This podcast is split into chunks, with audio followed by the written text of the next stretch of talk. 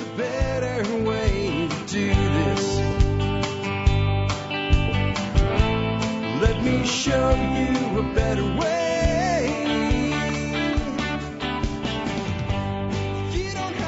Hi, folks. This is Jack Spirko with another edition of the Survival Podcast. As always, one man's view of the changing world, the changing times, and the things we can all do to live a better life. If times get tough, or even if they don't. Today is March the 9th, 2018, and this is episode 2179 of the Survival Podcast, and it is Friday, Friday, Friday. That's right, the monster show of the week. We ended off with the expert council Q&A. As always, I will be taking the anchor position at the end.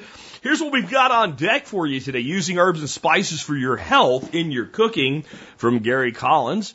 Improving rocket mass heater efficiency from Sir Duke Paul Wheaton. Treating and dealing with mite infestations in your beehives with Michael Jordan, the bee whisperer. Companion planning to combat pest pressure from Nick, Permaculture Ferguson. Small scale trombe applications with Geoff Lawton. What's a trombe? Some of you might not know. Jeff doesn't really explain exactly what it is, but how it works and how you can use it. So I'll explain what it is when I introduce Jeff. Uh, and a, a segment I'm calling End Loop means End Loop, period. And no pro for you from Stephen Harris. And leftist hypocrisy and how to destroy a company from Jack Spirko, me, myself, and I. Before we get to that, let's go ahead and hear the history segment. Just a little short one today. Trajan's aqueduct in the year 109 AD. The Aqua Trajan- Traiana, or Trajan's aqueduct, is completed this year, becomes the 10th aqueduct supplying water to Rome. Trajan's aqueduct didn't just supply drinking water, it also supplied a large set of mills that supplied flour to the city. My take by David Verne. Rome was at the peak of its population, housing nearly 1 million people. This required the import of thousands of tons of grain every year, extensive and ever expanding aqueducts, and large sewer networks. The aqueduct water was stored in large basins that allowed impurities and sediment to settle to the bottom, so the highest quality water could go to drinking and cooking, while the lower quality water was emptied into the sewers. It, it, it's it's interesting that it is things like these types of technologies that enable so much abundance, yet in some ways are a big problem when it comes to maintaining sustainable abundance. By moving a million people into a city and, and, not having those people able to sustain themselves in any way, shape, or form and be completely reliant on imports, you see the problem there. And this is a very similar thing that we've done today. Also with the, ecological issues. Um, when you when you put in an aqueduct, what you're doing is creating a man-made river, and that water used to go in a river somewhere, and you're reducing what's there. So what it makes me think of, it's not an aqueduct thing, but it is a water water issue. I remember reading a story one time about a man that was working in the 1800s in the western United States cutting trees. And they were cutting trees off of mountains to use as timbers in the mines. And in his, this is a true story, by the way, not a fiction story. And in his journal, he notes that they could watch some of the creeks begin to dry up as they cut the trees down. We really need to think, like, just because we can do something doesn't mean we should, or maybe we need to channel our technology a little bit better because history doesn't always repeat itself, but it often rhymes. My take by Jack Spirko. With that, before we get into the show today, let me remind you, you can help support this show. Really easy, easy way to do that. And that is just by becoming a member of the Members Support Brigade. You can learn more by going to the survivalpodcast.com and clicking on members. You see all the great discounts we give you and all the other great perks. And it comes out to about 18.3 cents an episode. So if you think the show's worth a couple dimes an episode, please consider joining the MSB today. That's how we're able to bring you this program Monday through Friday, five days a week, and awesome things like this incredible expert council. On that note, Gary Collins is going to lead off today with a question on using herbs and spices for your health in your cooking. Hey everyone, this is Gary Collins, creator of the Primal Power Method, where I discuss all things primal, paleo, health and wellness, living off the grid, life simplicity, and just enjoying yourself in general and being healthy. We hope, right? Um, and also make sure to go out there and buy my book, Going Off the Grid, if you haven't already. Had to throw that in there. New one's coming. You guys are going to love it. It's on Travel Trailer Living.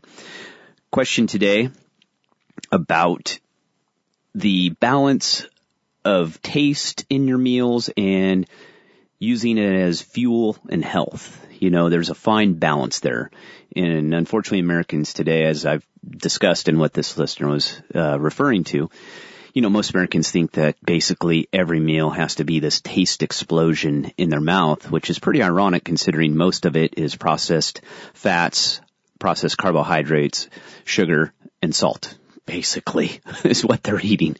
Uh, but to, what I, what I, what I was trying to get at is some people take it to an extreme and just put way too much time and effort into their meals instead of just, you know, eating and getting on with what you need to get done. I mean, uh, unless you're retired and you have plenty of free time and money, well, sure, then, you know, make your meals tasty and, and healthy. But adding herbs and spices is there's nothing wrong with that on the medicinal medicinal side. You have to be careful, you know, just like anything, too much of a you know too much of a good thing can go bad.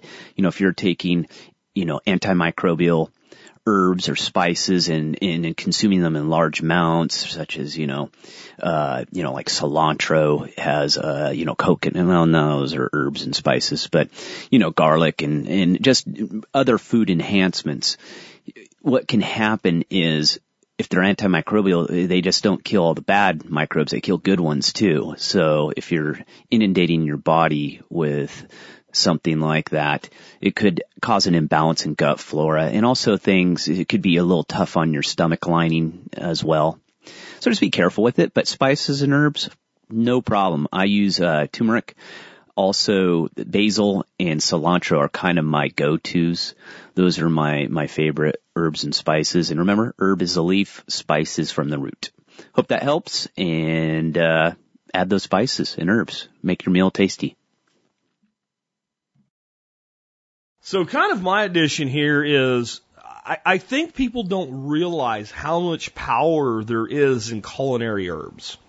So I, I would recommend that anybody that wants to learn more about herbs in general go through my four part series on herbal actions. It's probably the most intensive thing that I ever did on, on herbs. And what I did is because it's a lot to take in, I did a four part series and I took the 40, and there's more than 40 herbal actions, okay?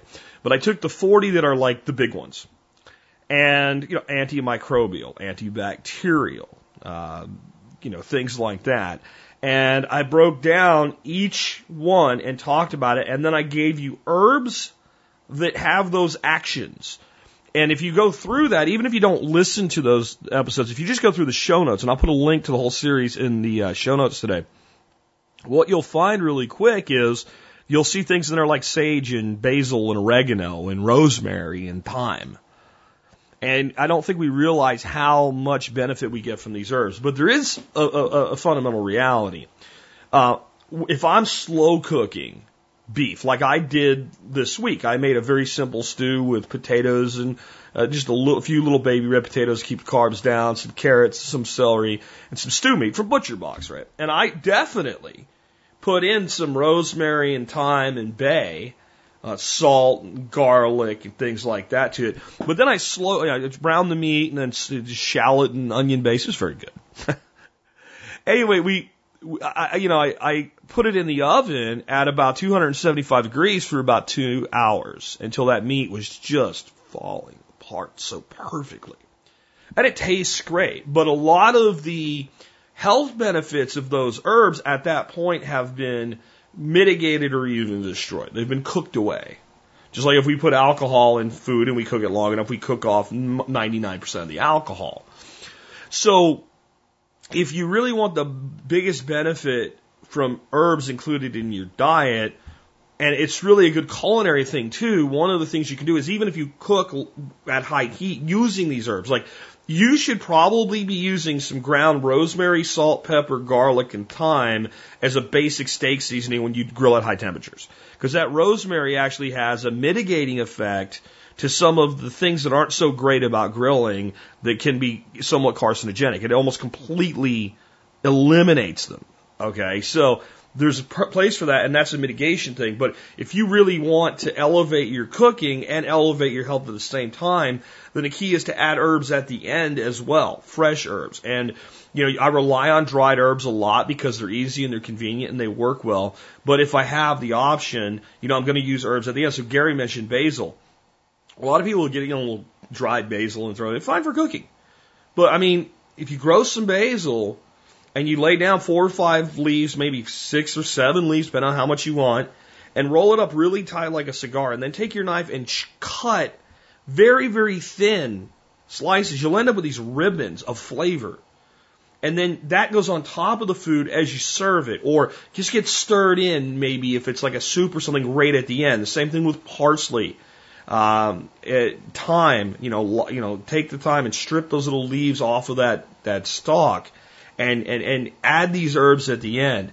Garlic is another one. Garlic is fantastic for your health, but when you cook garlic, you mitigate a huge portion of what it does for you from a health standpoint.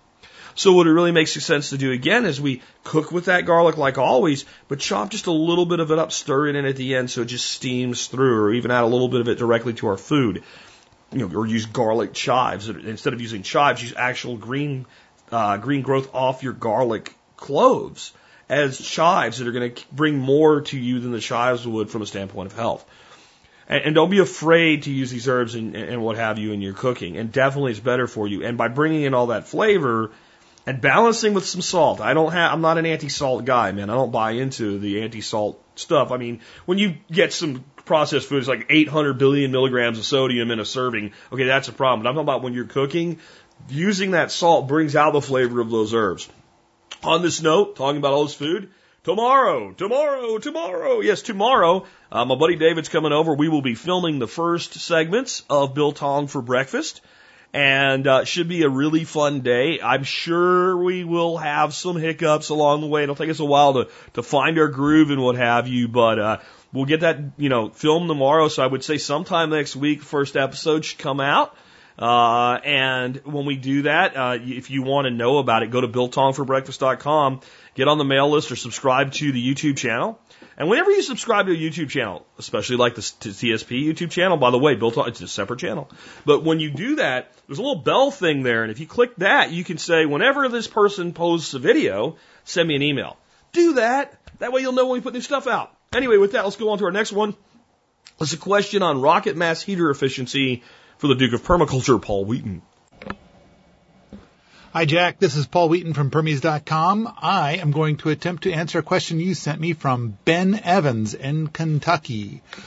Uh, the question is, what would be the most efficient burn chamber material? I've heard tell, probably from Paul Wheaton's Rocket Mass Heater Workshop, that it's possible to dramatically improve the efficiency of a rocket mass heater by switching out the standard metal drum for the burn barrel portion.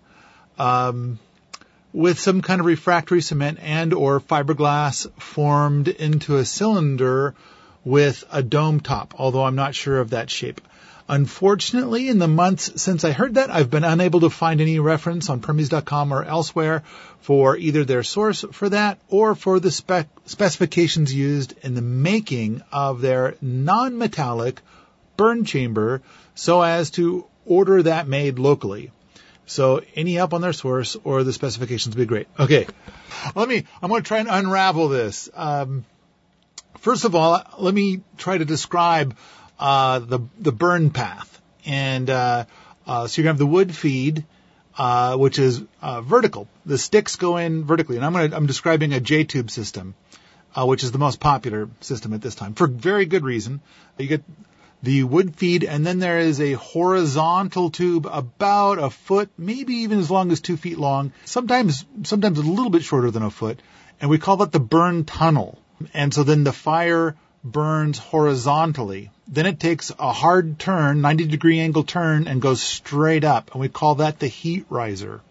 Then comes out of the top of the, the heat riser is where it hits the, the top of the barrel. Uh, but it doesn't have to be a barrel. But you know, more than half of rocket mass heaters they do use a barrel, and and so it would hit the barrel. Then it would go down the sides of the barrel, and then be collected at the bottom in the manifold and be sent out an exhaust duct. That's the the normal way of, of doing this. And there's a bunch of stuff to talk about for stratification chambers and things like that. But the first question is what would be the most efficient burn chamber material? I, I kind of, uh, I think like nine years ago when I first got into this, uh, the burn chamber might have been what we referred to as the whole barrel and everything. So this is, so it's my fault where the confusion is probably coming from. I'd have to go research it to see. But, uh, uh, currently the burn chamber, when I, I don't even think we use that phrase anymore. Uh, for clarity, we, I mean, we've got the closest thing I think we have is the burn tunnel, um, that horizontal tunnel. Uh, so the bottom of the sticks burn and, and then the, the flames go to the side. They, it's a sideways burn, uh, and then goes up the heat riser. Um, and for that portion, I'm in favor of, uh, these days, I, I really like Duraboard. Uh, although, you know, some people like to use Firebrick. Um, I think Firebrick doesn't do as well. I've, I've heard of Firebrick spalling, uh, at some of the high temperatures we're reaching. And so, uh, the Duraboard is good. Uh, there's there's a thing that, I have in my house uh, which is called a puppy burner. Uh, it's actually for uh, like when you die instead of getting buried, uh, then then you can um, have your remains. Um, oh, geez, what's the word? Incinerated. Uh, uh, cremated. That's the word, cremated. And so sometimes what people do is if their pet dies, then they have the pet cremated. And so then there's a, a thing that's pre-made for pet crematoriums uh, and we we bought one of those, and that's what's inside my house. Uh, and it's uh, a ceramic fiber. It's it's a slightly higher quality uh, and it tolerates slightly higher temperatures than the Duraboard. Um, and and I I think that that's probably some of the best material. Um, although uh, man, we've got so much to talk about as far as materials go in that space. Um, but as far as the barrel, so then part of the question was uh, switching out the standard metal drum.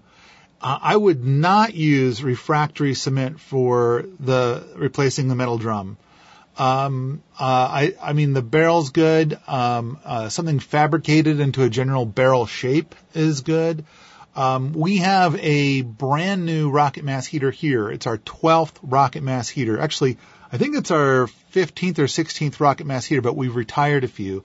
But for all the rocket mass heaters that are currently in operation here, it is number 12, and uh, this is uh, referred to as the cyclone style rocket mass heater, and it has no barrel, and instead the the barrel area is replaced with uh, uh brick and mortar, uh, and then it's covered with a, a layer of plasters. Um, but it's, I mean, there's a lot to be said about how that's very different. But in, in general, you want to have, from the older school techniques, uh, you want to have this barrel and it's going to throw off the heat quickly. Uh, and, and it's like there's a lot of benefits to having a metal barrel there, but that is not a place where I would use any kind of refractory cement. Uh, some people choose to use refractory cement in the, uh, uh, burn tunnel area and uh, and have good success. We've we've had um, uh, uh, mixed results. We've had and and I think I've got a whole DVD uh, on the topic. Um, but the the mixed results are that uh, if you don't make it just right, you're you're going to get a lot of cracking. But we do have some that have been built by Matt Walker uh, that are not cracking, and that's all in the covered in the in the video. Uh, let's see. So that would be that would explain why you're not going to find this information. I mean, I don't think I don't think anybody has done anything like that. Um, there there is some stuff here about metal in the burn chamber. I wanna I just released a video fairly recently, which is taken from the four DVD set. And the four DVD set I talked about don't use metal in uh, in the core. And I, I took that clip and put it up on YouTube recently. Uh, so I want to discourage people from doing that. I mean, there are ways to have exceptions, and and there are some rocket mass heaters that do use metal, and we talk about you know how it can be made to be okay, but it's like a, such such narrow margins for that working out. I generally discourage people from using metal in the core. Thanks, Jack. Uh, thanks, Ben. I, I hope I answered your question correctly. Bye. That's one with a lot of proverbial moving parts. Actually, none of the parts move, but you, you get what I'm saying. I think he did a pretty good job with it. Next up, we have a, uh, a segment from Michael Jordan on mites and bees. Mr. Bee Whisperer, take it away. Well, this is Michael Jordan of AB friendly company out of Cheyenne, Wyoming. Taking your questions here on the Survival Podcast on bees, apiary management, and the making of mead. Man, I have a super great question that came from Greg Burns out of Ohio. He's big into treatment free and he's looking for anything treatment free. He says he's been on many treatment free Facebook sites as well as blogs, vogs, and whatever about treatment free. He said that I have talked about nothing can be treatment free unless you leave the bees alone in a tree. That once you move them into a box or a hive or anything else, you're already treating them. One of the big concerns everybody is is about mite treatment. So Michael, can you tell me about mite treatment? Remember, I do not believe, like you believe, anything is completely treatment free, but we try our best methods to do what we can. Can you help me out? Greg, Ohio. Treatment. Well, mite treatment, let's just get right into it. Let's see. A minute uh, arachnid that has four pairs of legs, one adult, r- relates to like a tick, um, may live in uh, soil or a number of parasitic plants and animals. Uh, mites and ticks are characterized by, by body being divided into two regions. The uh, the Silipholax and the Prosoma, uh, there is no separation for the head. Um, this group includes commonly the most important, the Varroa destructor parasite for the honeybees, as well as scaby mites on humans. Uh, mites are also hold the world speed record for their length and size for the fastest thing on the planet. So hard to catch too. So once they get going, they scurry and they move. Uh, the mite Varroa destructor is a serious pest for the honeybees, contributing to the colony's collapse disorder in commercial hives.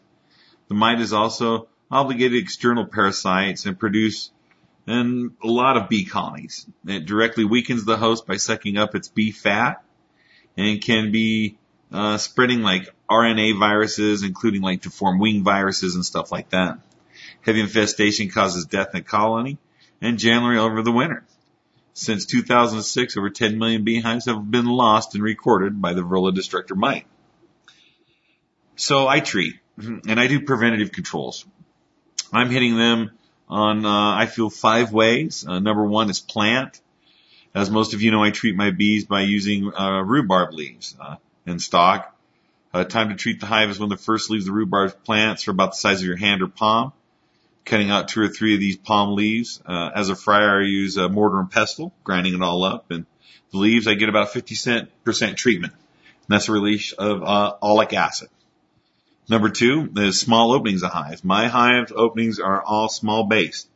Um, I put, uh, they're called turning discs or nuc discs on the front of my hives and I am isolating anything else in those bees. Uh, my landing boards are no longer available. I'm putting, uh, holes that are half inch on the side of my hives and putting on what they call nuc discs on the side, eliminating beetles and mites from getting in because once they hit the side of the hive, they fall to the landing board and walk in and I've eliminated that. So I think I'm getting a 15% treatment on that.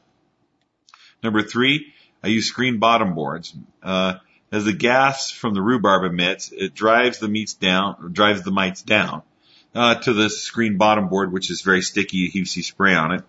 And once, uh, the controls, the, I think this controls mites about 20%. That uh, if you put the screen bottoms on and let the mites drop to the ground, they can't get back up to breed and sticky board allows you to remove to see what kind of other treatments you need to use. So screen bottom boards is a form of treatment. Drone boards. Uh, using drone boards with this method, you can uh, trap mites fast, remove them, take them out. Uh, this makes a place for mites to move into. You get them in there in about 9 to 11 days and move them out, and you'll start seeing a decrease of mites. This is a 10% treatment that you're going to put mite boards in and pull the mites out. And treatment number five is MUT, small cell aggressive bees. Just like when we're close to our own ideal body size and weight, bees are in fact healthier too. Probably one of the biggest advantages to control mites is, uh, you know, the two types of mites that can destroy them. Uh, one is the trachea mite, which you probably guess by its name attacks the bee's trachea. Well, guess what? The trachea mite can't fit down a small cell bee. So I've eliminated that. That's about 100% treatment. Uh, the only one that raises the large danger is in foundation, and uh, this is a winner for your bees. It's just letting them be a size nature intended and eliminates one of the pests completely from becoming concern for treatment in the first place. The second mite, of course, is the Varroa destructor. This might attacks the bees when they're in their pupa stage of development inside their cells. The larger the bee inside the cell, the larger the Varroa have to multiply. Every day they can literally double in numbers. So it's a seriously serious threat.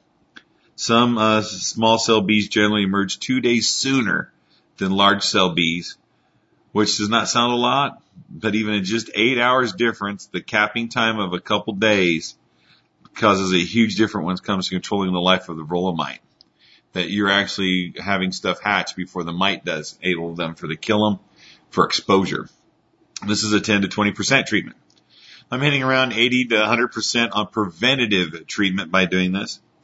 I am treating my bees. I treat my bees well. Uh, I'm adding a sixth element to this by mixing up uh, Spikenard's Farms BT.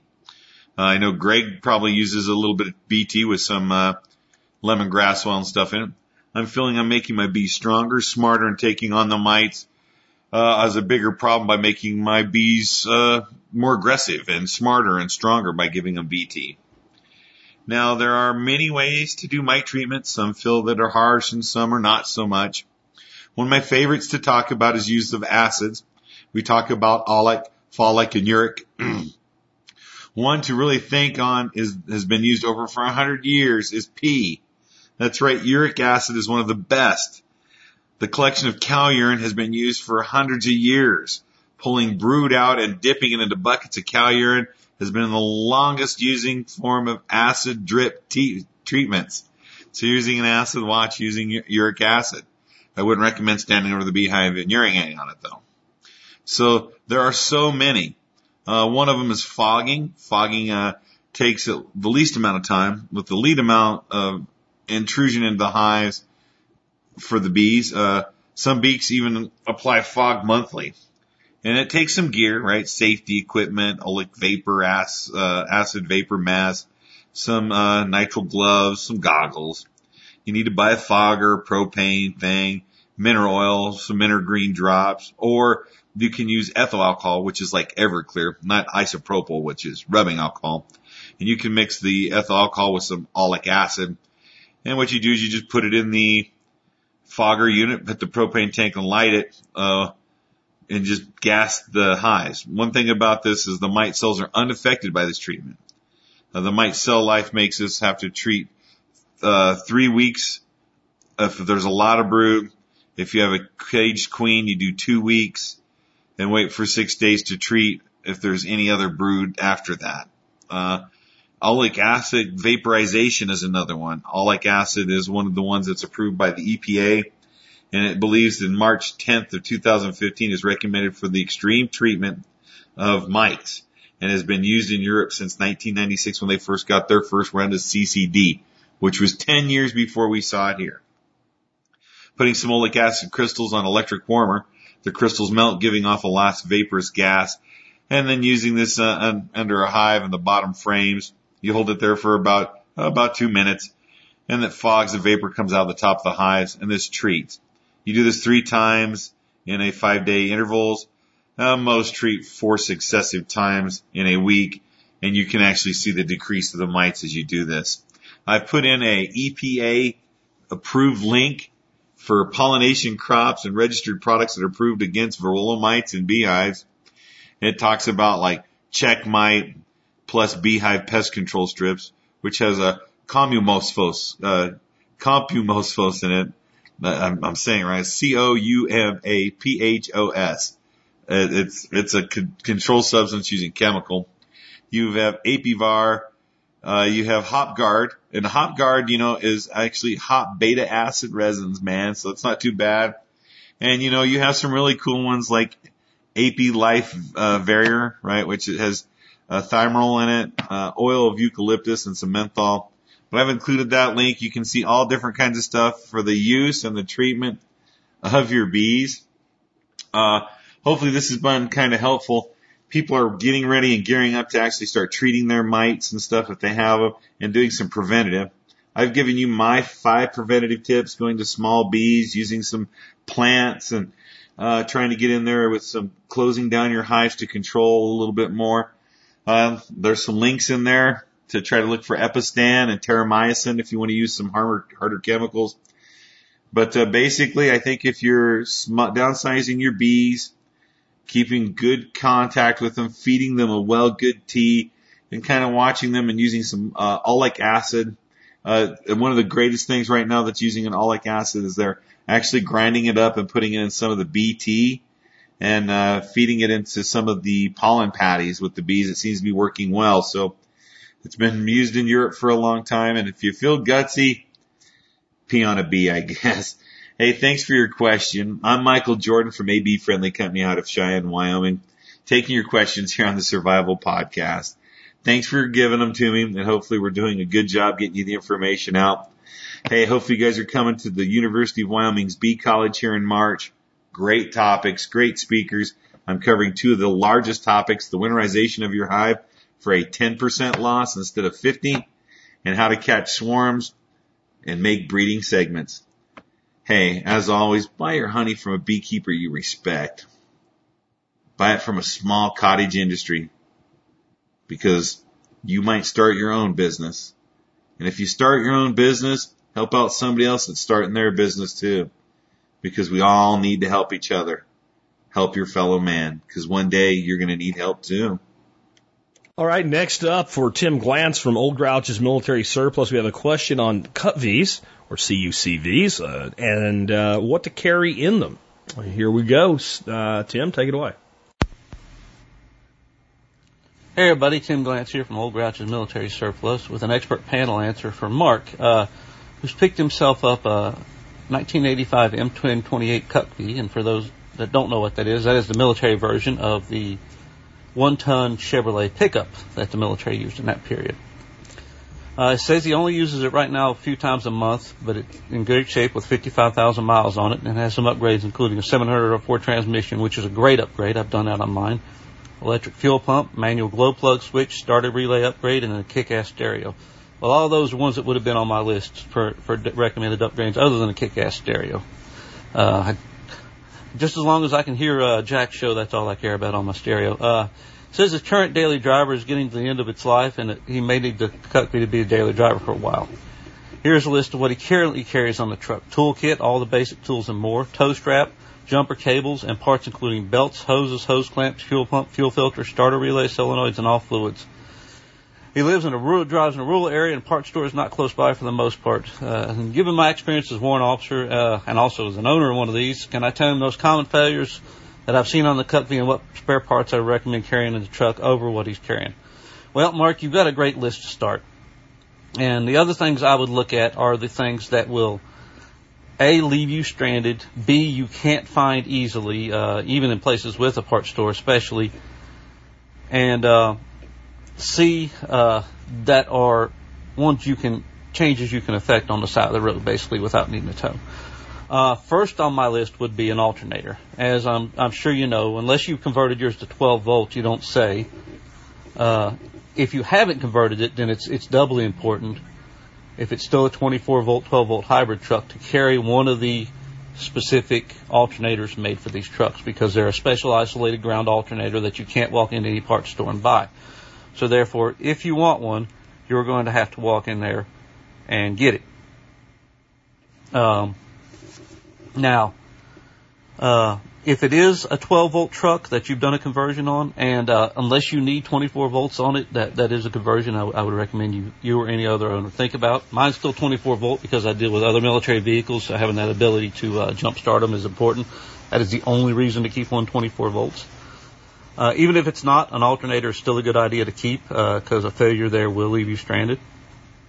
Now, on just battery power, you can run these trucks a long time if you're not running any lights or heater or anything else because it only takes Uh, you can go as low as 9 volts and keep the solenoid on that injection pump open once it's started. I've actually run them with a couple of 9 volt batteries on the solenoid and no batteries in them uh, in a pinch. But uh, an alternator is a good one to keep on hand. Uh, second thing, starter definitely.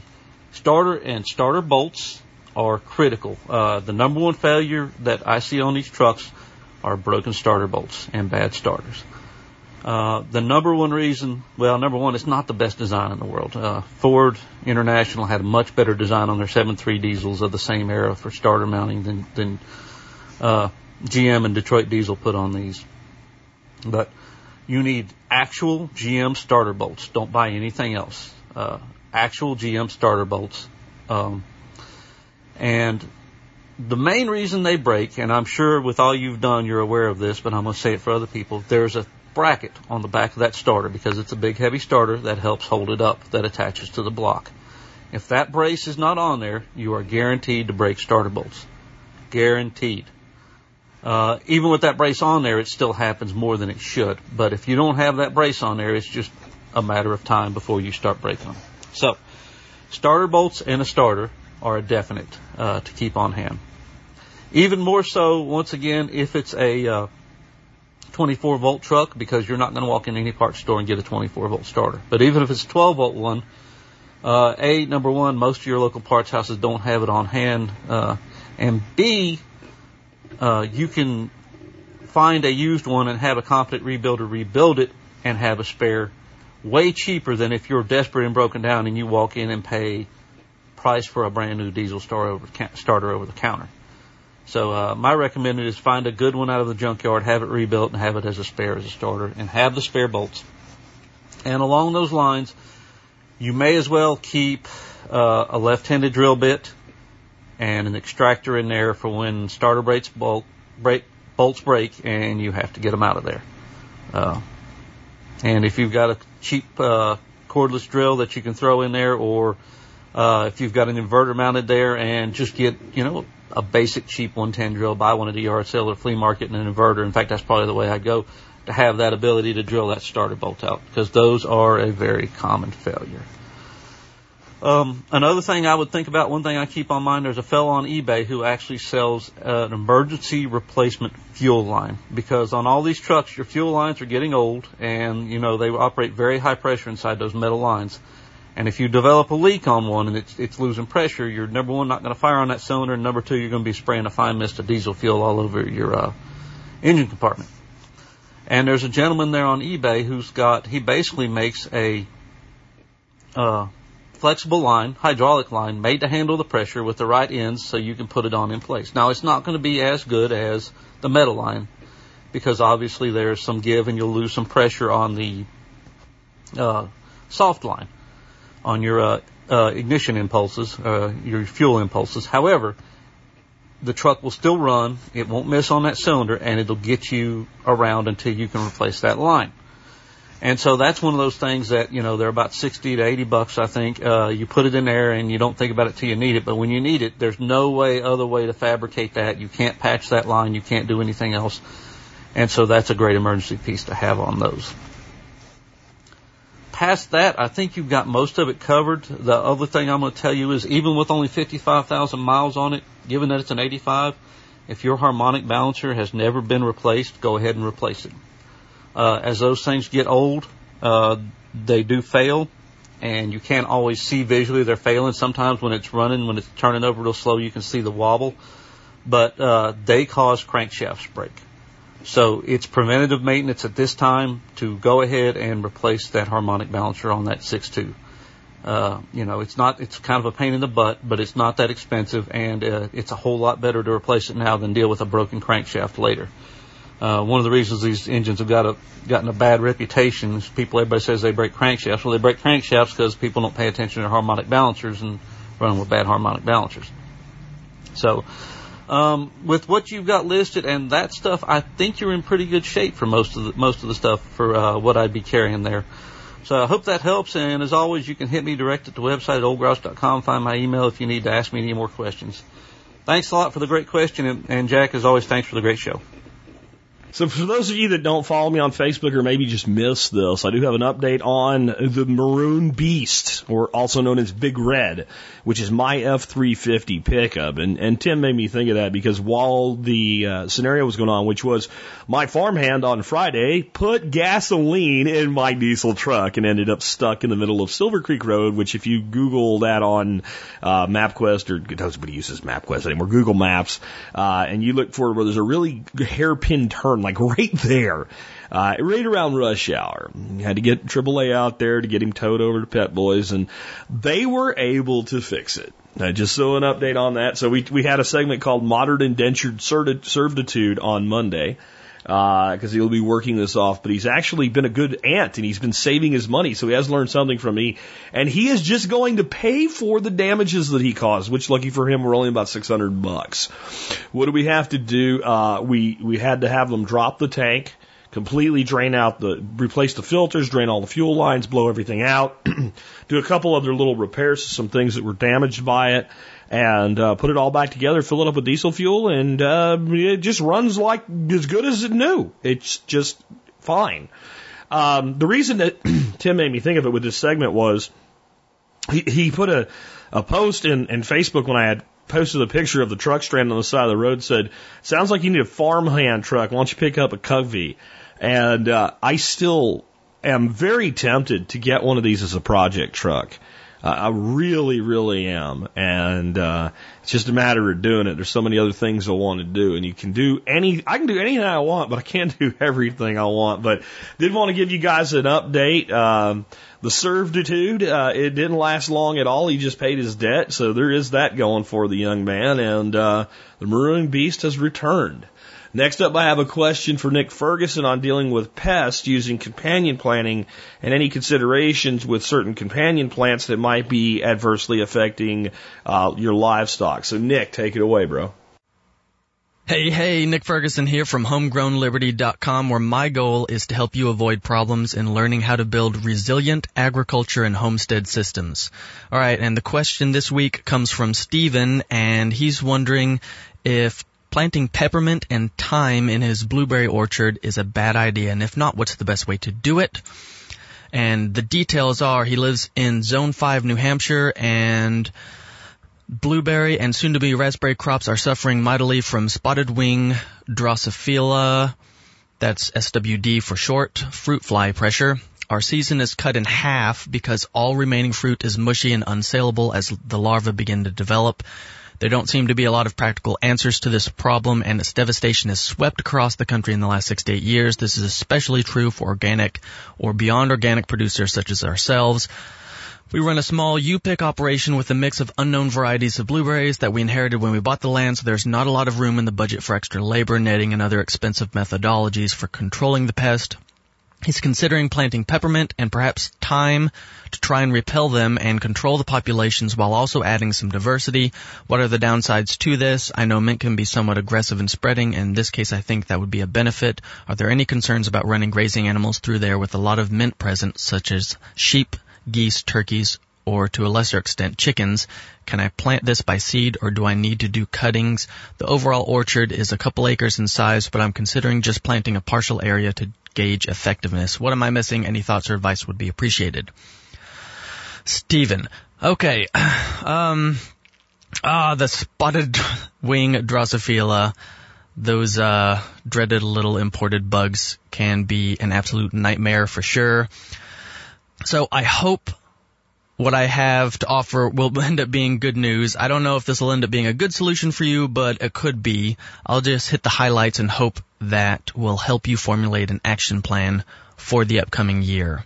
In my research so far, it seems as though not much is really effective against this pest. I did, however, stumble across a few things that nobody seems to be thinking about or using, and I think I may have at least part of a holistic solution to those specific type of fruit flies. Um, but let me first address a couple of your questions rapid fire style. Peppermint and thyme, I'm not sure how this w- could affect the whole ecosystem or if in your environment they would necessarily be a detriment. I'm sure they'd help bring in p- pollinators and maybe some predatory insects, but I'd be surprised if just the scent of them or whatever was repellent enough to really help you. But in this whole kind of uh, topic, every little action that that pushes you a little bit more towards getting rid of the bugs and making it unsavory for them to be around is a good idea. So peppermint and thyme might be a good idea. Thyme, I would say, would be more beneficial or less potentially de- detrimental, especially if you're putting other animals through there. So grazing animals and small fruits are generally not a good idea to combine because those animals will eat your plants and fruit, especially chickens and, and geese and stuff like that. However, I think Muscovy ducks might help marginally with the control of the adult flies while not becoming much of a danger to your fruit or plants. I'd be really selective about, about timing on other poultry in that type of a system. As far as them eating the mint and stuff, they're not going to really chow down on the the plants. So I don't think poultry through there would be a big problem. Um, you could just start out small. If it ends up being a problem, then it's just a small investment that you lose in poultry.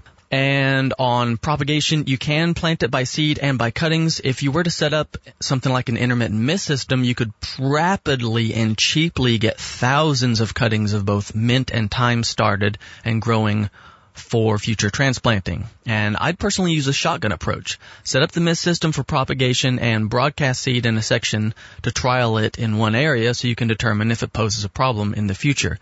Mint seed is pretty cheap and uh, it's pretty prolific, so you can always plant more mint in the whole acreage, but removing it can be a nightmare. So just be cautious about going whole hog before you know what is actually going to work. Which brings me to my suggestions. I'd first survey your site to determine some good areas to establish manage wildflower and nectary zones. I'd plant lots of umbel flowers, things like dill, um, that that shape of flower. Just look around. There's going to be tons of them. Uh, yarrow is great, and th- those will help attract predatory insects of all kinds. And while none have really specifically exhibited significant predatory pressure on SWD, spotted wing Drosophila, it's my belief that a diverse ecosystem with a few dozen acting agents, even slightly reducing the population, would be helpful and beneficial. So to that, I would start with a half dozen Muscovy hens and a drake and allow them to hatch some clutches and free range the orchard. You'll need to observe them to make sure they aren't damaging your plants because they might pick off some fruits. They will definitely harvest ripe fruits. So in my experience, they're very gentle on plants while being murderous on insects, but you might want to just observe them and just be timely with their management if you're starting to have fruit come into uh, ripeness and it's time to start harvesting and you're seeing them pick them off, well, remove them from that situation. Uh, they're pretty docile and they'd probably be an attraction to your operation, unlike geese, which are complete jerks. And the big one that nobody seems to be using would be aerial predation. Plant some fruiting trees like mulberry on the margins to attract things like vireos, warblers, bluebirds, and wrens. Give all those types of birds nesting and good habitat, and they'll gift you with an enormous amount of insect control. And here's the most important one in my opinion. Hummingbirds. Hummingbirds will snatch little bugs like fruit flies out of the air. So put hummingbird feeders all over the place. Ensure there's nesting options and food. Put up some bird baths for water. Hummingbirds actually like a little bit of mist just spraying or just drips dripping from from somewhere to uh, to bathe in. So maybe put a little mister that's just barely squirting out a little mist near some hummingbird feeders, and they will appreciate that. Plant some vining plants that they'll be drawn to, like crimson creeper and other good plants like cardinal lobelia. If you put those somewhere that they can see it from overhead when they're flying over, they'll recognize it, they'll fly down, and they might decide to stay and nest there. I'll have a whole list of plants on my website. So if you want a whole list of plants, you'll have to go to homegrownliberty.com and just look for the most recent blog post. I'll have that out later today or this weekend. Reported hummingbird sightings for New Hampshire in Milford, Pelham, Dover, Southampton, Guilford, New Ipswich as early as the end of April last year. So get those feeders out to attract them. And if you haven't seen many Hummers, just get some red flagging. You know that red flagging that you use to mark trees and stuff? and put streamers up all over the place to attract them from the air so they come to inspect and find your feeders. That'll bring them down from way high up in the air and those hummers eat tons of fruit flies. They're capable of catching them out of the air, which is your primary concern. You take out the adults and you will significantly reduce your fruit loss because they won't lay as many eggs. So if you'd like more info on this whole topic, tune into my Homegrown Liberty podcast, episode 56, where I will be going more into depth on this whole topic. If you have questions, head to homegrownliberty.com and ask in the comments section of the episode or head to my Patreon page where I'm active answering questions every day and ask away.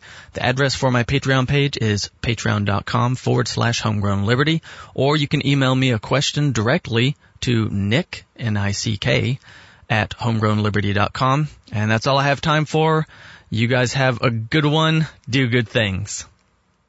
On uh, Nick's suggestion toward the end there of you know edge habitat with like mulberries and things that'll bring in predatory birds. I I'll, I'll tell you a quick story um, that took the researchers quite a while to figure out exactly what the hell was going on. So out in California, there's a leaf hopper that does fairly significant damage to uh, grapevines, and they realized that some of the organic uh, vineyards had far less effect uh, i i problems with this leaf hopper than other organic ones. The ones that sprayed them, they killed them, right? So they, you know, they just put poison on their grapes, and then you know the animals didn't eat them anymore. Uh, funny how that works. And then we eat the grapes or make wine out of the grapes, and we consume the poison. Yay, right? But we got rid of the leaf hopper. But th- there was some of the organic vineyards were almost completely untouched by these leaf hoppers in any significant loss way. There were some of them there, but they were very much in control. And the researchers eventually figured out that these particular uh, vineyards had high populations of a predator, and I can't remember what the specific leaf hopper predator was, but it was the predator that you wanted for that leaf hopper. That if you had a high uh, high abundance of these, basically we'll call them leaf hopper lions, then they would prey on the leaf hoppers heavily, and it would reduce the damage. But they couldn't figure out why these uh, organic vineyards were being run very, very similarly. And finally, they figured out that it had to do with blackberries. And the reality was the blackberries were also preyed on by the same leaf hoppers. So you would think close by blackberries would be bad, but it wasn't. Where do the lions on the Serengeti go? They go to the watering holes because that's where the wildebeest go and they eat the wildebeest. So if you want the lions to come, then they need to have prey. They need to have a reason to show up or they won't come because then they'll be hungry lions and they'll starve and they'll be sad. So what happened was when the blackberries were present, they, they since they leafed out earlier than the grapevines, the leafhopper predators came because the leafhoppers were there. And they started feeding on the leafhoppers while the leafhoppers were feeding on the blackberries. And that built up their population. And when the blackberries were kind of done with their initial leaf out and they got to that thicker leaf that the leafhopper doesn't really like, the leafhoppers went to the grapevines and the leaf uh, predator followed them and continued to prey on them. Now, this is why it took the researchers so long to figure that out. It ended up being that if there were significant stands of blackberries within four miles of that orchard, that the effect would be there.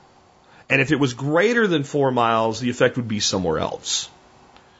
So it would make a lot of sense for organic grape producers in California to plant blackberries along their edges. And by giving up a little bit of productivity space, they would bring in these things in the droves and have very little pressure from the because we're we actually bring the pest in earlier so the predator comes. That's not the same thing as what Nick's talking about here, but it's the same type of effect. And I think it's very important for us to think about the margins and edges of a property. And that is the place to put in the stuff that, you know, people don't think about that brings in that diversity of insect population as well. Because we don't really know what the solution is going to be, but the more that we have, the more likely we are to mitigate the problems. All right. With that, let's go on to our next one. This is on trompes. Now, a trompe is a water-based system that drops water down some distance and it impacts and it goes through a cone with a bunch of little holes in it. It creates Uh, amazing oxygen, oxygenated water. And that, that, that air in a larger system can actually be captured in a dome. And that air can then power things. And basically it creates energy. And it's hypothermic air. It's cold. It's cold air. And these were used a lot back until about the 1930s. And I first learned about it in a lecture given by Bill Mollison, co-founder of permaculture.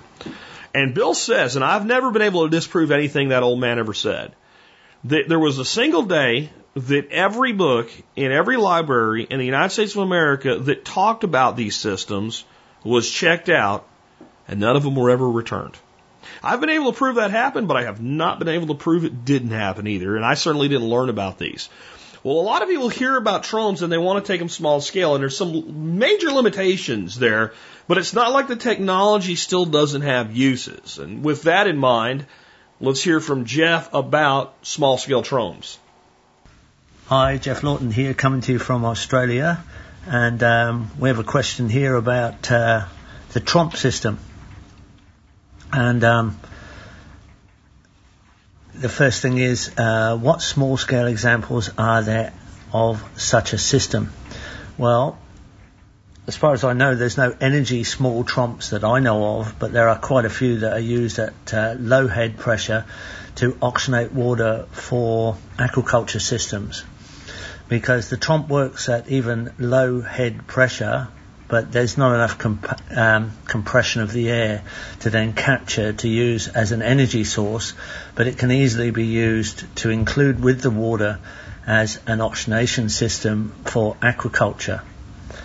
Now, there are some large scale ones, and of course, the famous one is uh, Ragged Chute Mine in Canada, where they've had a Trompe running for many decades, um, as they do, because um, once they're built, there really is no uh, maintenance and no moving parts.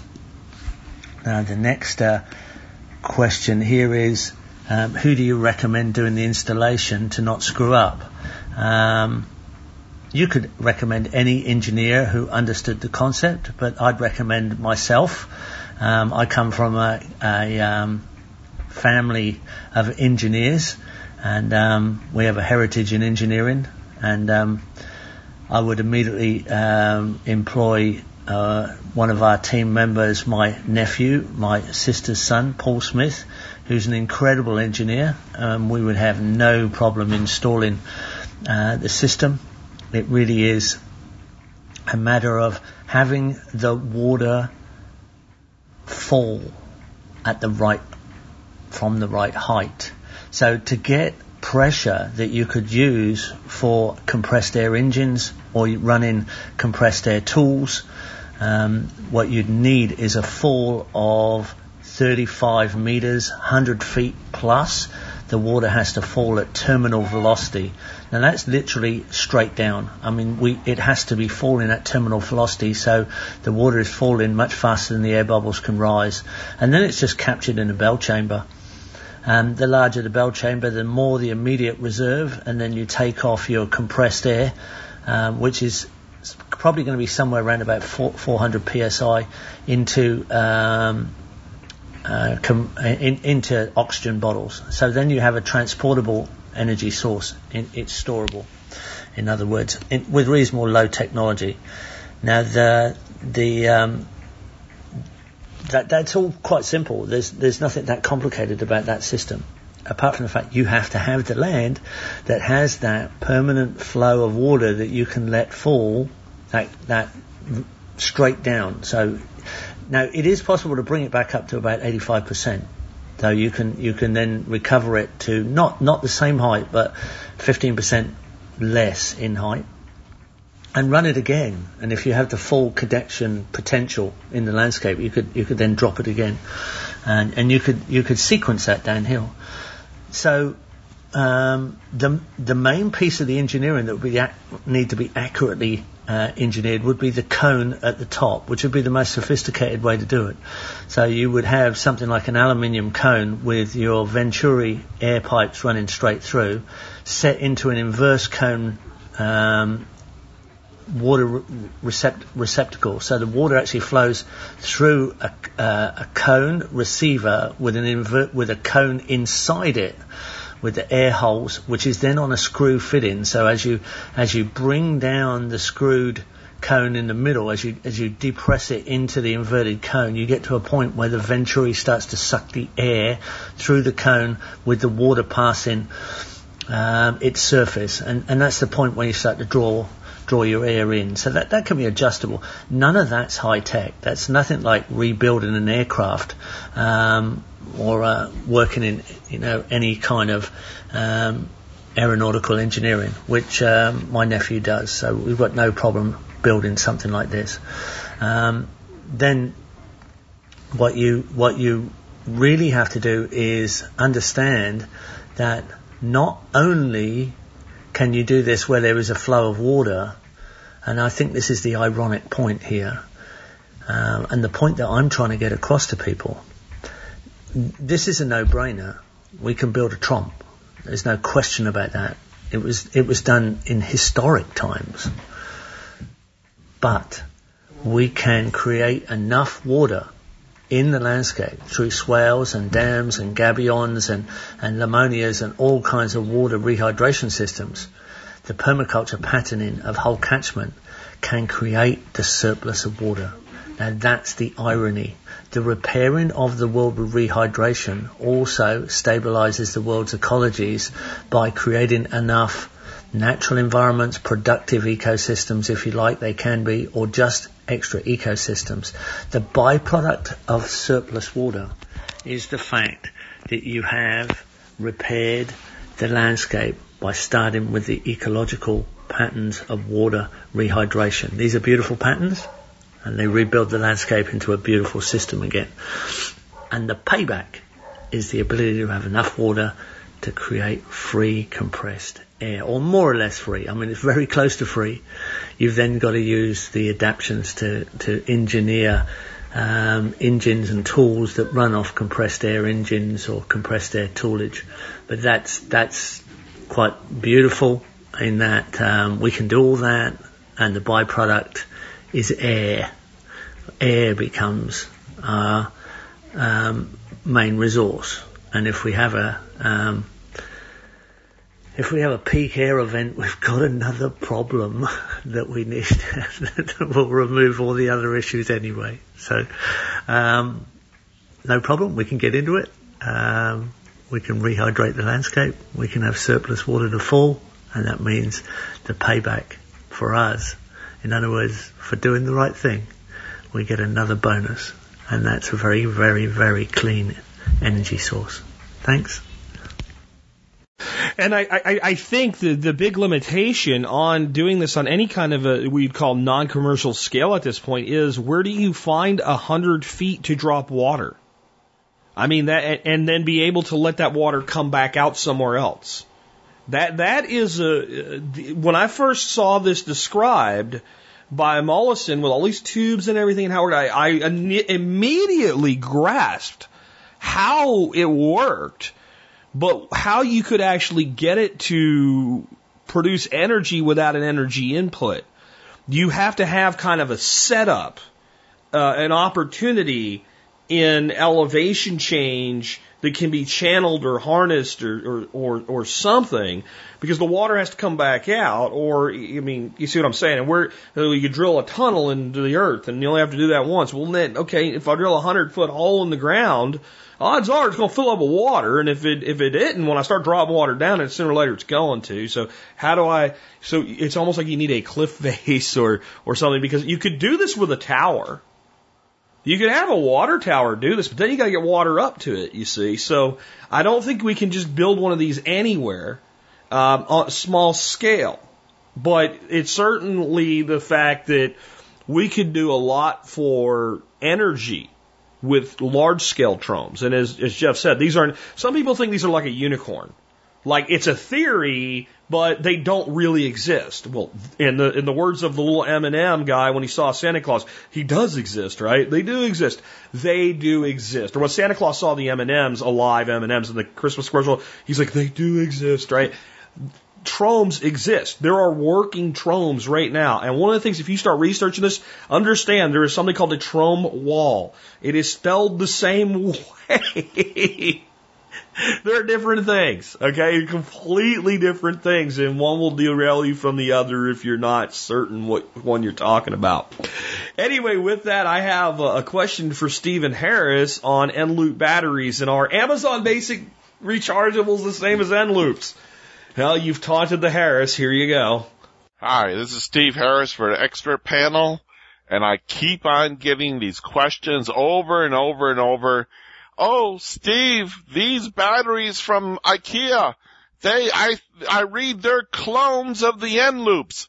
Oh, Steve, these nickel metal hydrides, Amazon Basics, are they really Sanyo Eneloops? No, no, no, no only Panasonic is making the Sanyo, and sorry, only Panasonic is making the Eneloop batteries. Sanyo got bought out by Panasonic. So Panasonic, it's, was Sanyo Eneloops, it's now Panasonic Eneloops. That's what you're looking for is Panasonic Eneloops. These are the gold standard right now in preparedness as far as myself and even Jack Spirko is concerned. They have held the test of time. They work time after time after time. Now let's talk about AA nickel metal hydride batteries, especially the low self-discharge ones. And they'll say pre-charged or something like that. They got to be the low self-discharge ones, which pretty much is going to be the only ones you're going to find on Amazon now anyways.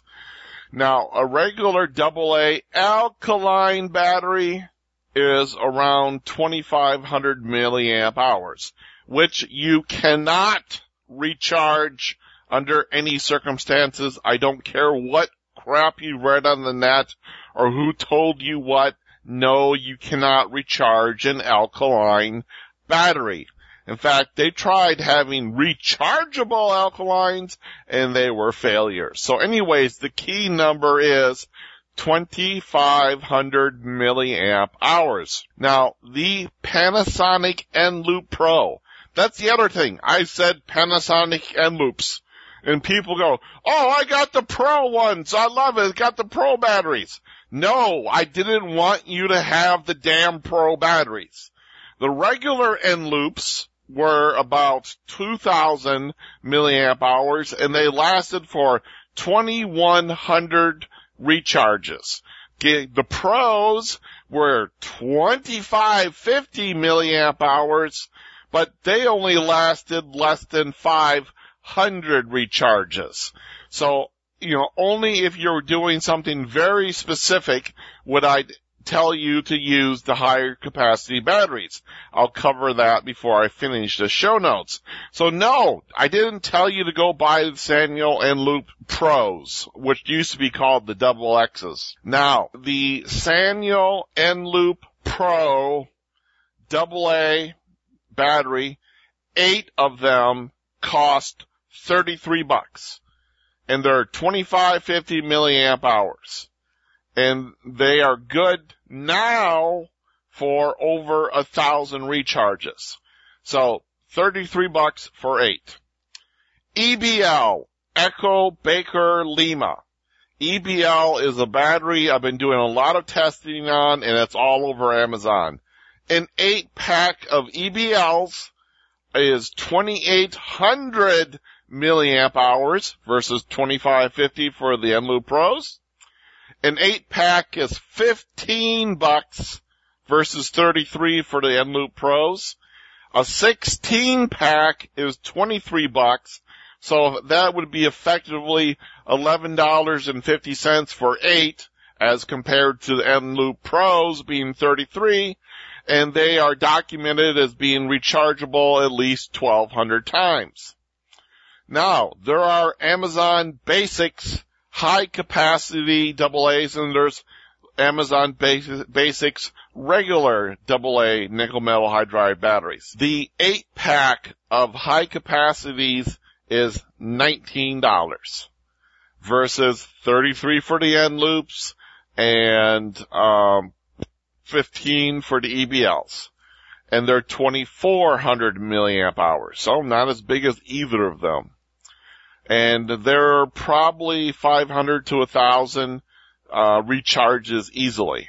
So out of the high capacity nickel metal hydride double A's, the EBLs seem to be winning and I am playing with them right now and so far they are working good. Now, the gold standard, the Panasonic Eneloop AA batteries, 2100 recharge cycles. They are only 2000 milliamp hours, which is fine. It's just a little bit smaller than an alkaline.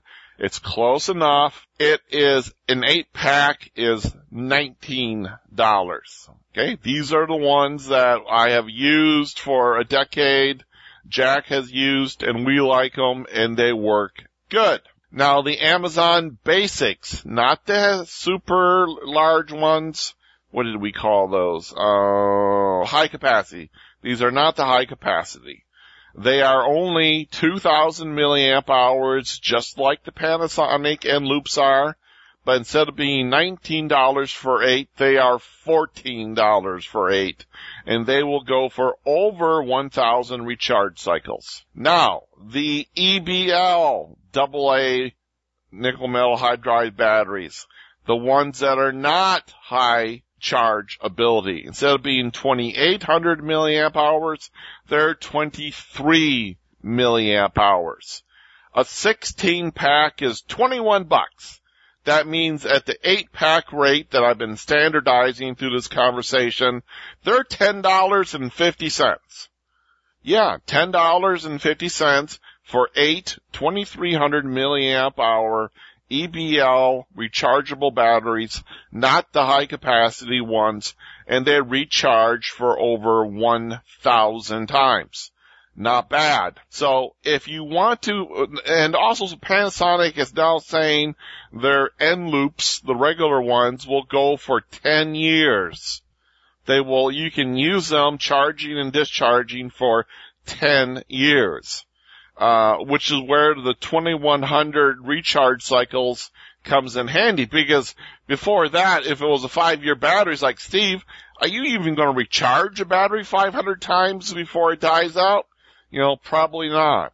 So what's the use of the 2100 cycles? But if we're talking about a 10 year battery now, the 2100 cycles is very much needed. If you want to buy some San, uh, Panasonic Eneloops and keep those, especially for preparedness, then good. Do it.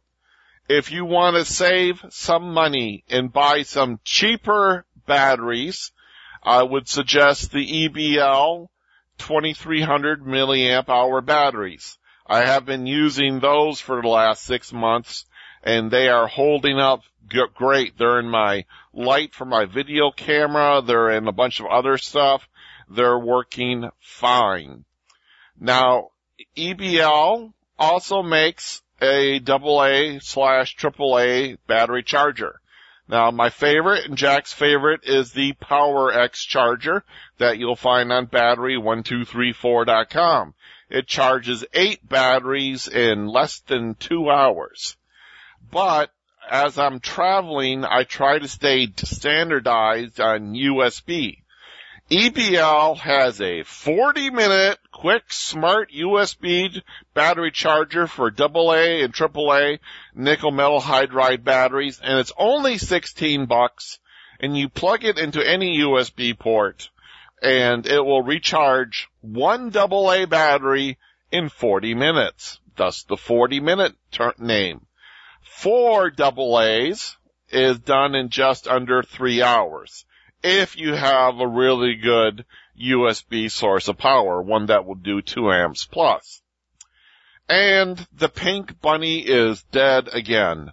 I was reading articles and reviews and they were having good things to say about the Energizer recharge nickel metal hydride batteries. And while eight of them cost 19 bucks, they're only 2000 milliamp hours in size, which is the same as the Eneloops, and they're good for only a thousand plus chargers, charges. So that doesn't beat the Eneloops in any way. So I would not uh, recommend the Energizer pink fluffy bunny ener- double A nickel metal hydride rechargeable batteries. Energizer's only good thing that I would ever tell you to use is their Energizer lithium disposable AA batteries. Those are awesome. Now let's talk about something for a minute. The 2300, uh, 2000 to 2300 milliamp hour batteries. Those are tried and true and tested. And I use them around the house and, you know, traveling and everything. Now, if I was going on in an air flight someplace, and what I will do is I'll go out the door with my rechargeables in my stuff that I might have to use. And I will have in a backup package, I will have Energizer lithium disposable batteries. So I charge the batteries up before I go. I know they're at a 100%. I know they're fully charged. I know how long they're going to work for. And if everything goes to crap, I can fall back on my very, very, very good Energizer lithium batteries. So if I'm going out the door, then a battery, the EBL with 2800 milliamp hours would be obviously the one I would pick. Yeah, it's got less recharge cycles than the Eneloop, but I'm not going to use that one for 500 cycles. It's going to die before I end up using it. Yet it's given me 500 more milliamp hours of battery power. So for around the house and the home, the 2300s or 2000s are perfect. If you got a special application, I need the extra capacity, go with the EBL 2800s. Other than that, the Eneloop 2000, the fourth generation ones from Panasonic, about 2000 milliamp hours, 2100 recharges is absolutely awesome. You can bet your life on those things. And again, if you want to go a little bit, so well, fair amount cheaper, and use batteries and things that you don't care about, your remote controls, your light for your camera, you know, what you walk the dog with, go ahead and use those. This is Steve Harris for the expert panel. All my stuff is at Steve1234.com and I'll talk to you later. Bye. All right, so my segment today came to me on Facebook from somebody that didn't realize they were giving me show material. This gal posted this article, and I'm not going to read it. I'll give you the basic summary of it, though the the title is the basic summary of it. It's a very long title because whoever wrote it can't write worth shit. Um, but this is the title of the article. This badass Latina just bought the Weinstein Company and plans to make it all female led and there were people cheering it on. She's an American Idol. Yay, this is wonderful. And I just said in my comment, imagine if the comment or the title of this article was, this badass white dude just bought the Weinstein Company and plans to make it all white male led. Or just male led.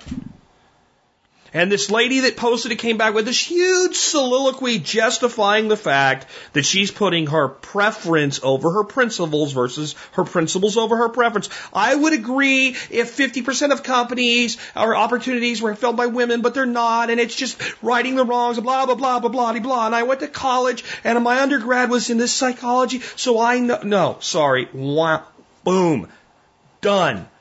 Hypocrisy. If it's not okay for a white dude to buy a company and make the company all led by white people, that it's not okay for a badass Latina, whatever the hell that means, to buy a company and kick all the men out. It's not. Bullshit. Not okay. Not okay. Period. One or the other. Now, here's the irony.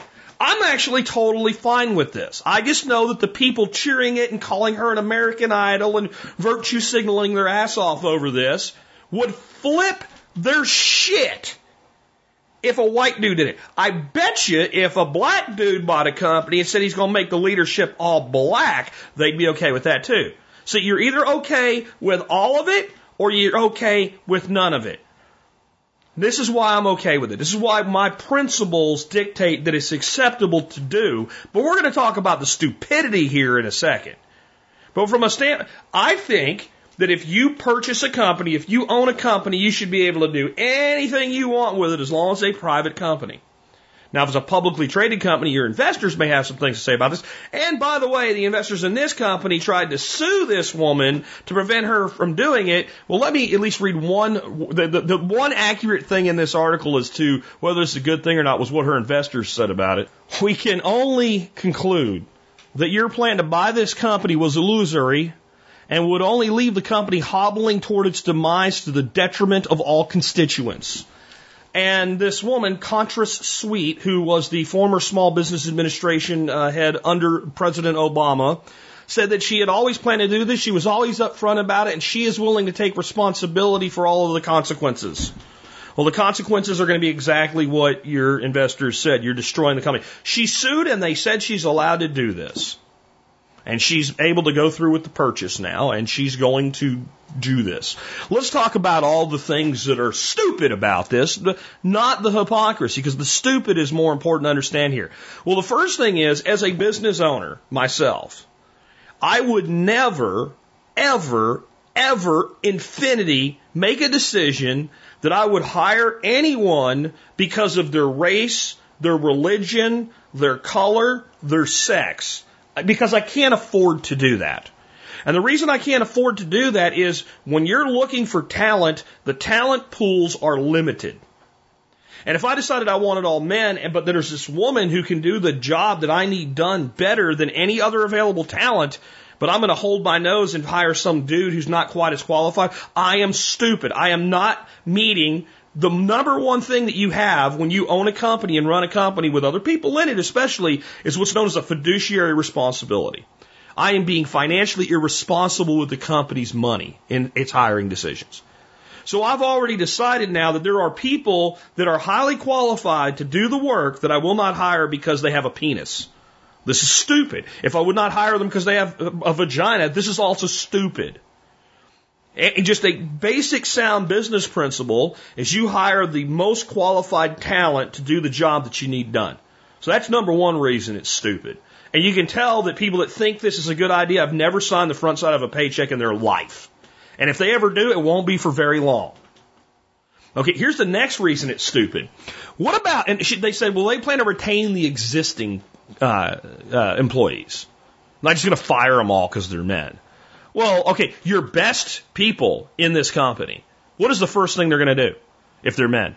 Well, number one, they're going to call their lawyer and they're going to sue the shit out of you and they're going to win. Number two, if you do have non-compete clauses with them, you just nullified their non-compete clause and they're going to get on their phone with what I used to have. When I was in the job market, when I worked a job, I did not have uh, a desire to put my resume on a freaking job board. No, I had a personal headhunter I'd call him and say, Mark, you know what? I don't think this is going to work out over here anymore. They're doing some dumb shit. Go find something for me. And he'd go out and sell me. That's, that's what top talent does. When you talk about leadership and executive positions, you have your own freaking headhunter. Their headhunters are already at work and their lawyers are already at work. What about the high quality male employees in this company that are at like second tier positions that would move into management eventually? They're all going to leave too, and they're going to sue you too. They're going to sue the shit out of you.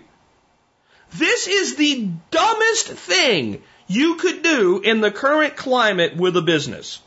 And the people that sue you, they are going to win. You might gain by the courts the right to buy the company and do this with it, but you are not going to be able to defend yourself against a person who says, I've been here for 10 years. I've moved through the company. I have positive reviews all the way through. I started out at the bottom. I'm now right at the edge of the top. I stayed here because of this opportunity. I was never guaranteed that, that, that I would get the job, but I deserve the opportunity. When the position opens, I deserve the opportunity to take the shot. You're going to get sued. This is dumb. And this shows the level of stupidity that has gripped the whole damn country, but especially the left. That you think this makes sense. There's no way to make a business case for this decision. There's no way that this helps women. This doesn't help women. This makes people think you're nuts. Because you are. No intelligent entrepreneur would take this course of action with any company ever. And I'll tell you what this leads to. Remember about a year, six months ago, something like that? Equifax, one of the largest companies in the world that maintains credit ratings and credit records, had a security breach with like millions of people's information was stolen. Like half the damn country's credit records, information, social security, all of it was stolen. And do you know who the head security officer was? It was a woman. That's not a problem. She had a master's degree in music.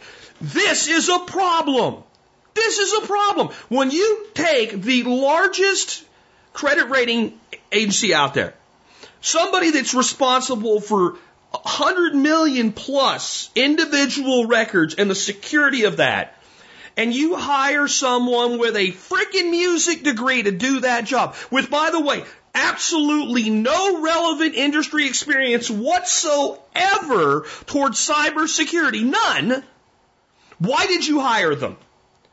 Because they were a woman. This is stupid. Do you know who you hire to be your chief security officer at a company like Equifax? Somebody that knows their shit about cybersecurity and can run that department like the tight ship that it needs to be run to ensure the protection of your customers. And, and, and, and all these other people that never asked you to put their shit in there, by the way. This is when we move into the world of virtue signaling at the corporate level. This is what it leads to. Now, I'm not saying that there's not a woman who could have done that job. But apparently, at the point that they needed someone for that job, there wasn't a woman available that was qualified. And rather than hire a man to look more uh, diverse in their public facing image, they installed a woman into a position that she had no business being in. Now, if they put a guy in this position that had a music degree, I would have just as big of a problem with it. But it would be, at least I would say, well, that was pure incompetence. I, I can't see where you thought this looked good on paper. So you're just an idiot.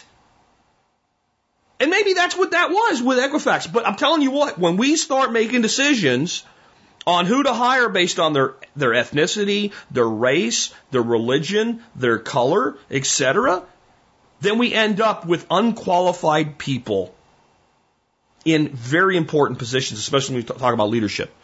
This is the dumbest thing I have ever seen in my life.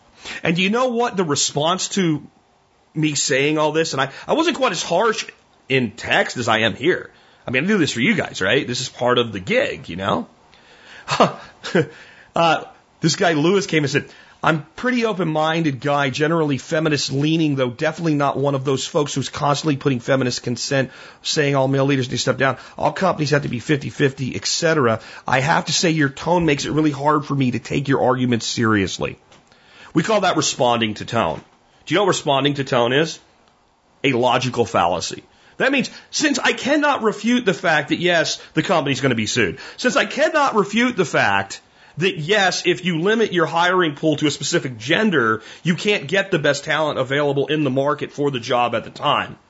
Since I can't refute the fact that yes, this company is going to be sued into oblivion by the people in the company who are being adversely affected by this. So I cannot refute the argument that clearly the top talent in this company who are male will immediately begin to seek opportunities elsewhere, leaving the company with a gaping hole that must be rapidly filled from a limited talent. Since I can't refute any of that, then, you know, I'm going to respond to your tone. I don't like the way you said it. And this is why I think that every classroom in America, every teacher in America, when you talk about why, how much teachers say they spend on shit, go to yourlogicalfallacyis.com and spend some of your teacher money on a poster of top logical fallacies and put it on the wall in your classroom and encourage your students to learn about logical fallacies and learn to argue effectively instead of saying, I don't like your tone or this is a slippery slope or any of these other bullshit responses that don't actually address the core of the issue. Because he also said, in my experience, pure logic has limited application in broad social debate. Pure logic has limited application in pure social debate. Well, we're not debating sociology. We're debating fact. And when we debate fact, like, is this a good decision? Then we need to look at facts and reality. And this is what's happened. This is why we have men calling themselves feminists and they don't even really know what feminism is. And they don't understand that women are leaving feminism in droves because it is an abject failure. We need less isms in our life, not more of them. If you want equality, then everybody needs to have an equal shot. And then we need to be in a meritocracy. That's how you get equality. But regardless of whether we have that or not, if you want a classic way to destroy a company, go read this article and look what this woman's doing, and this is how you destroy a company. Um, I, I, I imagine they have some big slush fund of money somewhere, and they're going to try to buy off all these people.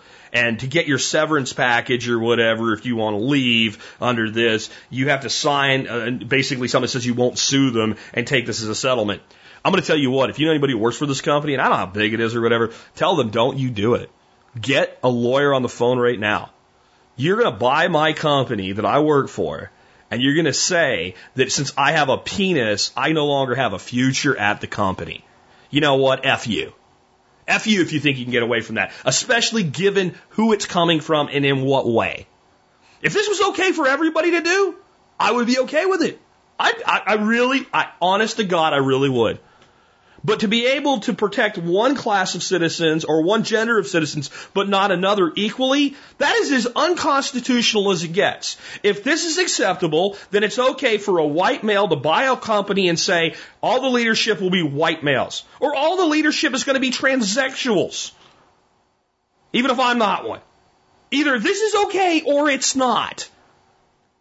Because Gee golly whiz. Even as an anarchist, I feel like if this nation is supposed to be a constitutional republic, that our bare bone threshold for what's acceptable here should be the Constitution.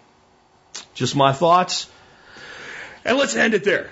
Let's uh, let's have a great finish up today. I've got for you first of all at tspaz.com today's item of the day. Something I know many of you will be investing in right about now or in the next month or two because we're heading to spring and summer and garden seasoning and stuff like that.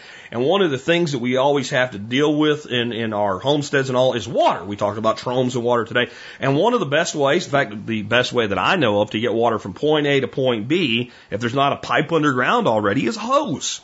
And I talk about garden hoses as one of those things to understand about your personal investments and assets that you buy for yourself as being the key example of you buy the best you can afford. Because a hose is when you when you buy a cheap hose, it always costs you more money in the long run. It absolutely does. The Gilmour is the best garden hose on the market that I have ever put my hands on. It doesn't kink, it doesn't twist, it doesn't look like shit after a year of use. I have some on my farm now that are three years old and they are still as good as the day I bought them, except for the fact that I had to replace the end because my wife drove over one of them with the lawn tractor. Uh, true story, right? Um, I used to just say go to go to Home Depot and buy the red contractor grade hoses. And then about a year ago, I went to Home Depot and I was in a hurry and I saw the red hose with the, the big pretty brass nozzle on it like the Gilmour, and I grabbed it and I brought it home, and as soon as I unrolled it, I'm like, this is a piece of shit. This thing sucks. This is, and I went and looked at my other hoses, and they were all Gilmours, and this was uh, made by um, the contractor farm. It's crap. Do not buy that one. It's garbage. This is the hose you want, and it's affordable. Uh, 50 foot one is 27.83. A 75 foot one is 35.24. Oddly enough, you can get a 25 foot one for 29 bucks, which is two dollars more than a 50 footer, and a 100 foot one 67 dollars. Okay, so here's a lesson in economics because I try to make these products we feature a lesson in cooking or economics or something. Okay, if you buy the 25 foot hose here, you're making a mistake. You really are. Why would you pay $2 more for a 25 foot hose versus a 50 foot hose? I know because you, you need a 25 foot hose because, well, maybe you're like me. I have a 50 foot aviary. I have a hose bib in the middle of it. And that means from that hose bib to each end is only 25 feet. So if I put a 50 foot hose in there, it's extra bulk and it's a pain in the ass and it's clumsy and I don't need all that. So you know what I'm going to say to do, right? You buy the 50 footer, you cut it in half, and you put a hose repair uh, nozzle on both, you know, one on each end. You have a male on one and a female on the other. Now you have two 25 foot hoses. And I did the math on that, by the way. I just did this. I just did this. And with the, the fittings, and I recommend these really good fittings made by Nelson. And I think you should have some of these on hand all the time for like when your wife runs over your hose with a lawn tractor or something. I'm just saying. Two of them together, one of each, the male and female, 1143. So that means that my total cost to buy the 50 foot, cut it in half, and redo the ends was about 40 bucks, 39 cents, 39 bucks and change. Which means for the two 25 hoses I ended up with, I paid $19 a piece versus $29 a piece. So you got to think that way. If you wanted a 100 foot hose, I'd say, nuts, don't buy a 100 foot hose for 67 bucks. Buy two 75 foot hoses for $2 more. It's only $2 more to buy the two 75s. Now you've got two 75s, they can go different places. If you need to reach further, than that, you screw one and the other together, and now you can go 150 feet, 50 feet further.